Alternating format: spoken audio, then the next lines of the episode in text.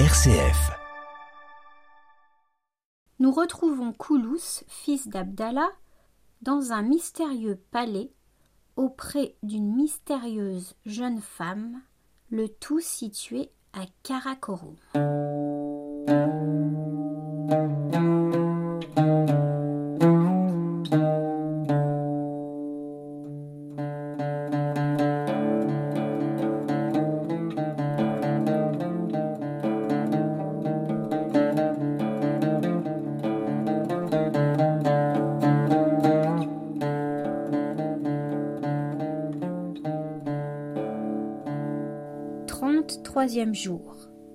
Le fils d'Abdallah, au désespoir d'avoir fait une action désagréable à la dame qu'il aimait, demeura dans la salle, agité de mille pensées différentes. La vieille qui l'avait amené vint à lui. Qu'avez-vous fait, jeune homme? lui dit-elle. Fallait-il vous laisser emporter à votre passion? Quoique je vous ai fait accroire que j'avais ici des esclaves de toute nation, vous avez dû juger par la magnificence de cette maison et à la manière dont on vous a reçu que vous n'étiez point chez une marchande d'esclaves. La dame que vous avez offensée est fille d'une des premières personnes de la cour. Vous deviez être plus respectueux. Le discours de la vieille augmenta l'amour de Coulous et le regret qu'il avait d'avoir, par un transport indiscret, obligé la dame à se retirer. Il en était tout mortifié, et il désespérait de la revoir quand, plus parée et sous d'autres habits, elle revint dans le salon avec les autres dames. Elle se mit à rire en voyant le fils d'Abdallah triste et rêveur. Je crois, lui dit-elle, que tu te repens de ta faute, et je veux bien te la pardonner, à condition que tu seras désormais plus sage, et que tu m'apprendras qui tu es. Comme il ne demandait pas mieux que de se réconcilier avec cette charmante personne, il lui dit sans peine qu'il se nommait Coulous et qu'il était favori du roi. Seigneur, lui dit-elle alors, il y a longtemps que je vous connais de réputation, et que j'entends parler de vous fort avantageusement. J'ai même quelquefois souhaité de vous voir. Je suis ravie d'avoir aujourd'hui cette satisfaction. Continuons nos danses et nos concerts, poursuivit-elle en se tournant vers les autres femmes. Faisons tous nos efforts pour divertir notre convive. Toutes les dames recommencèrent à danser ou jouer des instruments, et ce divertissement dura jusqu'à la nuit. D'abord qu'elle fut arrivée, on alluma une prodigieuse quantité de bougies, et, en attendant le souper, la jeune dame et le fils d'Abdallah eurent ensemble un entretien. Elle lui demanda des nouvelles du roi Mirjehan, si ce prince avait de belles personnes dans son sérail. Oui, madame, lui dit Koulos. Il a des esclaves d'une assez grande beauté. Il en aime une présentement, qui se nomme Gulendam. Elle est jeune, bien faite, et je dirais que c'est la plus belle fille du monde si je ne vous avais pas vue. Mais vos charmes sont au-dessus des siens, et elle ne mérite pas de vous être comparée. Ces paroles flatteuses ne déplurent point à Dilara, c'est ainsi que se nommait la jeune dame. Dilara signifiant le repos du cœur. Elle était fille de Boiruc, grand seigneur kéraïte, qui n'était point alors à Karakorum. Mirgéan l'avait envoyé à Samarcande pour féliciter de sa part Uzbek Khan sur son avènement à la couronne de Tartarie, si bien que Dilara, pendant l'absence de son père, se faisait quelquefois un plaisir d'attirer des jeunes gens chez elle pour s'en divertir seulement. Car dès qu'ils voulaient perdre le respect, elle savait bien réprimer leur transport. Elle fut donc bien aise d'entendre dire à Kouloust qu'elle était plus belle que la maîtresse du roi. Cela la rendit plus vaine et plus gaie. Elle dit mille choses agréables en soupant, et acheva par son esprit d'inspirer à son hôte tout l'amour qu'il pouvait sentir. Il ne laissa pas de son côté de briller dans le repas. Échauffé par la vue et l'enjouement de la jeune dame, il lui échappait de temps en temps des saillies fort plaisantes. Lorsqu'il fut temps de se retirer, il se prosterna devant Dilara et lui dit Quand je demeurerai ici cent années, je croirai toujours n'être avec vous que depuis un moment. Mais quelque plaisir que je prenne à votre entretien, il faut que je vous quitte et vous laisse reposer. Demain, si vous voulez bien me le permettre, je reviendrai. J'y consens, répondit la dame. Vous n'avez qu'à vous trouver sur le soir à la porte de la mosquée où l'on a été vous prendre aujourd'hui, et l'on vous ramènera dans cette maison. Après avoir achevé ces paroles, elle se fit apporter une bourse de fils d'or et de soie qui était l'ouvrage de ses mains et dans laquelle il y avait des bijoux d'un prix considérable. Tenez, Coulous, lui dit-elle, ne refusez pas ce petit présent, ou bien vous ne me reverrez plus. Le fils d'Abdallah prit la bourse, remercia la dame et sortit du salon.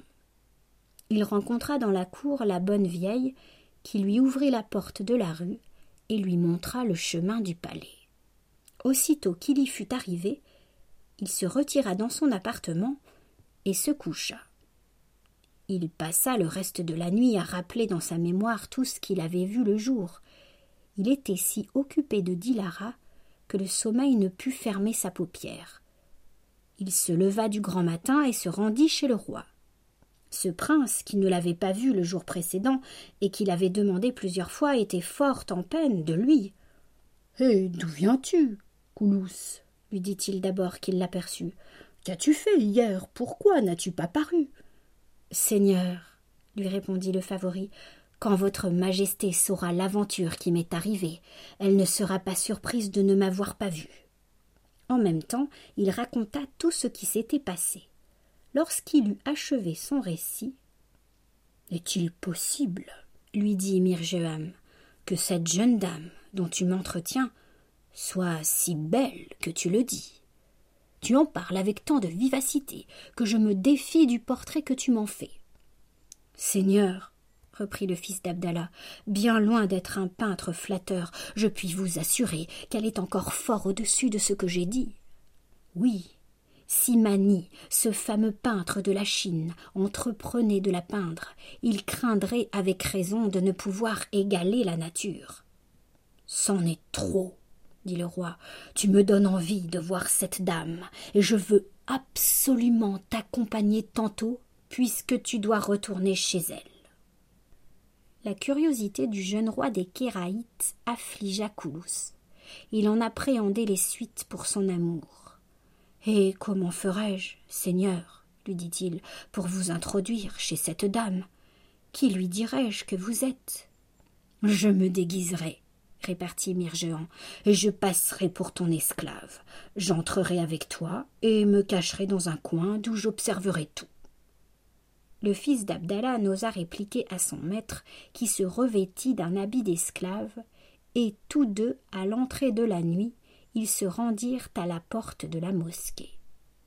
Ils n'y furent pas longtemps sans voir paraître la vieille qui lui dit Il n'était pas besoin d'amener avec vous cet esclave. Vous n'avez qu'à le renvoyer.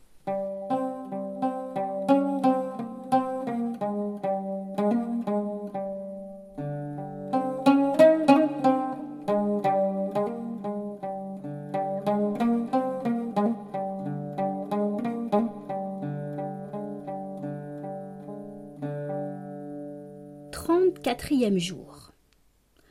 Le roi fut fort mortifié d'entendre ainsi parler la vieille. Mais Coulous prit la parole. Ma bonne mère, dit-il, permettez, je vous prie, que cet esclave nous suive. C'est un garçon qui a de l'esprit et d'agréables talents. Il fait des vers sur le champ et chante à ravir. Votre maîtresse ne sera pas fâchée que je le lui fasse voir. La vieille ne dit plus rien. Ils marchèrent tous trois Coulous couvert d'un surtout de femme comme le jour précédent, et Mirjehan en habit d'esclave. Ils entrèrent dans la cour, et au-delà dans le salon, qu'ils trouvèrent éclairé d'une infinité de bougies parfumées qui répandaient d'agréables odeurs. Dilara demanda au fils d'Abdallah pourquoi il s'était fait accompagner par un esclave. Madame, lui dit-il, j'ai jugé à propos de l'amener pour vous divertir. Il est bouffon, poète et musicien. J'espère que vous en serez contente. Cela étant, dit-elle, qu'il soit le bienvenu. Mais, mon ami, ajouta-t-elle en s'adressant au roi, sois soumis et obéissant, et ne t'avise pas de manquer de respect à mes femmes, car tu pourrais t'en repentir. Le prince, se voyant dans la nécessité de faire le bouffon, se mit à plaisanter, et il s'en acquitta si bien que la dame dit au favori.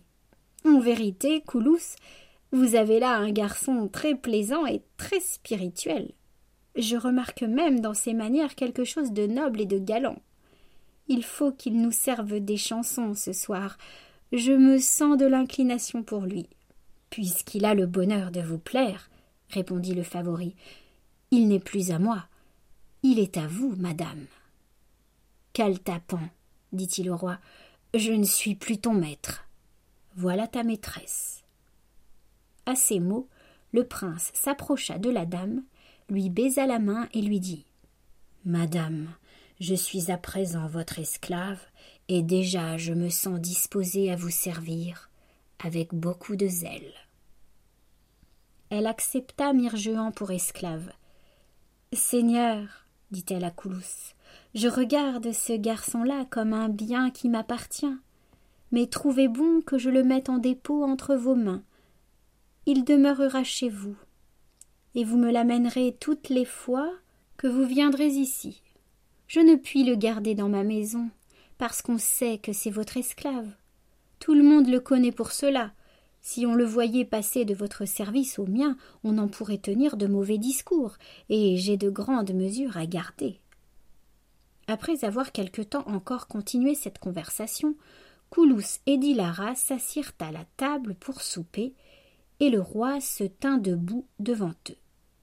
Comme ce prince réjouissait la dame par mille plaisanteries, elle dit au favori Seigneur, permettez que ce garçon mange et boive avec nous. Madame, répondit Coulous, il ne mange pas ordinairement avec moi. Ne soyez pas si rigoureux, reprit la dame. Souffrez que nous buvions ensemble afin qu'il nous en aime davantage. Mets-toi donc là, Caltapan, dit le fils d'Abdallah, puisque madame le veut absolument. Le faux esclave ne se le fit pas dire deux fois. Il s'assit entre Coulous et l'aimable fille de Boyruc, il mangea, et lorsqu'on eut apporté le vin, la dame en remplit une coupe jusqu'au bord, et la lui présentant. Tiens, Caltapan, lui dit-elle, bois cette rasade à ma santé. Il prit la coupe, après avoir baisé la main qu'il a lui donnée, et il but. Après cela, on versa du vin à la ronde, et la belle Dilara, par son exemple, excitait ses convives à se réjouir. Elle tendit une coupe d'or toute pleine, et s'adressant au fils d'Abdallah. Coulous, lui dit-elle, je bois à vos inclinations, à la charmante Gulendam, la favorite du roi. Madame, répondit le favori en rougissant, à Dieu ne plaise que j'aie l'audace d'élever ma pensée jusqu'à la maîtresse de mon prince. J'ai pour lui trop de respect pour. Oh. Vous voulez faire le discret? interrompit la dame en riant. Je me souviens que vous me parlâtes hier de Gulendam d'une manière si vive que vous m'en parûtes charmé. Je suis sûre que vous l'aimez. Avouez-nous franchement que vous ne lui déplaisez pas et que quelquefois vous faites la débauche ensemble. Coulous, à ces paroles, dont il voyait les conséquences, se troubla. De grâce, madame, dit-il, cessez de plaisanter là-dessus. Je n'ai jamais eu de secret entretien avec cette dame. Le trouble qu'il faisait paraître redoubla les ris de Dilara. Au lieu de prendre un air sérieux, reprit-elle, vous devriez nous raconter vos aventures. Caltapant, ajouta-t-elle en regardant le faux esclave, dis à ton maître qu'il ait un peu plus de confiance en moi. Allons, seigneur Coulous, dit le roi, Donnez à madame la satisfaction qu'elle vous demande. Elle vous en prie de si bonne grâce. Contez-lui la naissance et le progrès de vos amours. Apprenez-lui où vous en êtes avec Gulendam, et de quelle manière vous trompez tous deux le roi. Madame, poursuivit-il en se tournant vers Dilara, je ne suis pas moins curieux que vous de savoir cela, car quoique je me pique d'être un confident assez discret, je vous assure que le seigneur Koulouf m'a fait un mystère de sa passion pour la favorite. Mirgéant, par ce discours, acheva de déconcerter son favori, qui s'aperçut que les plaisanteries de Dilara ne laissaient pas de faire une mauvaise impression sur l'esprit de ce prince. Cependant, ils buvaient tous trois, et insensiblement le roi, échauffé par le vin, oublia le personnage qu'il avait résolu de faire. Ma princesse, dit-il à la dame, chantez-moi, je vous prie, quelque chose d'agréable. On dit que vous chantez à ravir. Ces paroles, quoique prononcées d'un air fort familier, ne déplurent point à la fille de Boyruc. Au lieu de s'en offenser, elle fit un éclat de rire. Très volontiers, dit-elle. Mon cher Caltapant, il n'est rien que je ne veuille faire pour toi. Aussitôt, elle demanda un luth tout accordé et joua sur le mode Irak un fort bel air qu'elle accompagna de sa voix. Ensuite, prenant un tambour de basque, elle chanta un autre air sur le mode bousselique. Le roi, qui n'avait jamais entendu si bien chanter ni si bien jouer du luth et du tambour de basque, se sentit transporté de plaisir. Et, ne se souvenant plus qu'il voulait passer pour un esclave, Vous m'enchantez, madame, s'écria-t-il. Quelque portrait avantageux que Coulous m'ait fait de vous. Il ne m'en a pas assez dit encore. Le fils d'Abdallah avait beau lui faire signe de se taire, il n'y eut pas moyen. Non, poursuivit le prince. Isaac Mousseli, mon musicien, dont on vante tant la voix, ne chante pas si agréablement que vous. Dilara, reconnaissant à ces mots que l'homme qu'elle prenait pour un esclave était le roi lui-même, se leva brusquement de sa place et courut chercher un voile pour se couvrir le visage. Ah. Nous sommes perdus. dit-elle tout bas à ses femmes. Ce n'est pas un esclave qui est venu ici avec Coulous, c'est le roi. Après leur avoir dit cela, elle revint trouver Mirgean et n'osait plus s'asseoir devant lui. Asseyez-vous donc, madame, lui dit ce prince. C'est à moi de me tenir debout en votre présence. Ne suis-je pas votre esclave? Je ne me serais point assis si, comme ma maîtresse souveraine, vous ne me l'aviez ordonné. La fille de Boyruc se mit à pleurer à ces paroles. Ah Grand monarque, dit-elle en se jetant à ses pieds, je supplie très humblement votre majesté d'avoir pitié de moi. Je suis une jeune fille sans expérience. Vous êtes témoin de ma faute. Daignez, de grâce, me la pardonner. Le roi releva la dame, la consola, lui dit de ne rien craindre, et lui demanda qui elle était. Elle satisfit sa curiosité, après quoi il sortit de cette maison avec Coulous et regagna son palais.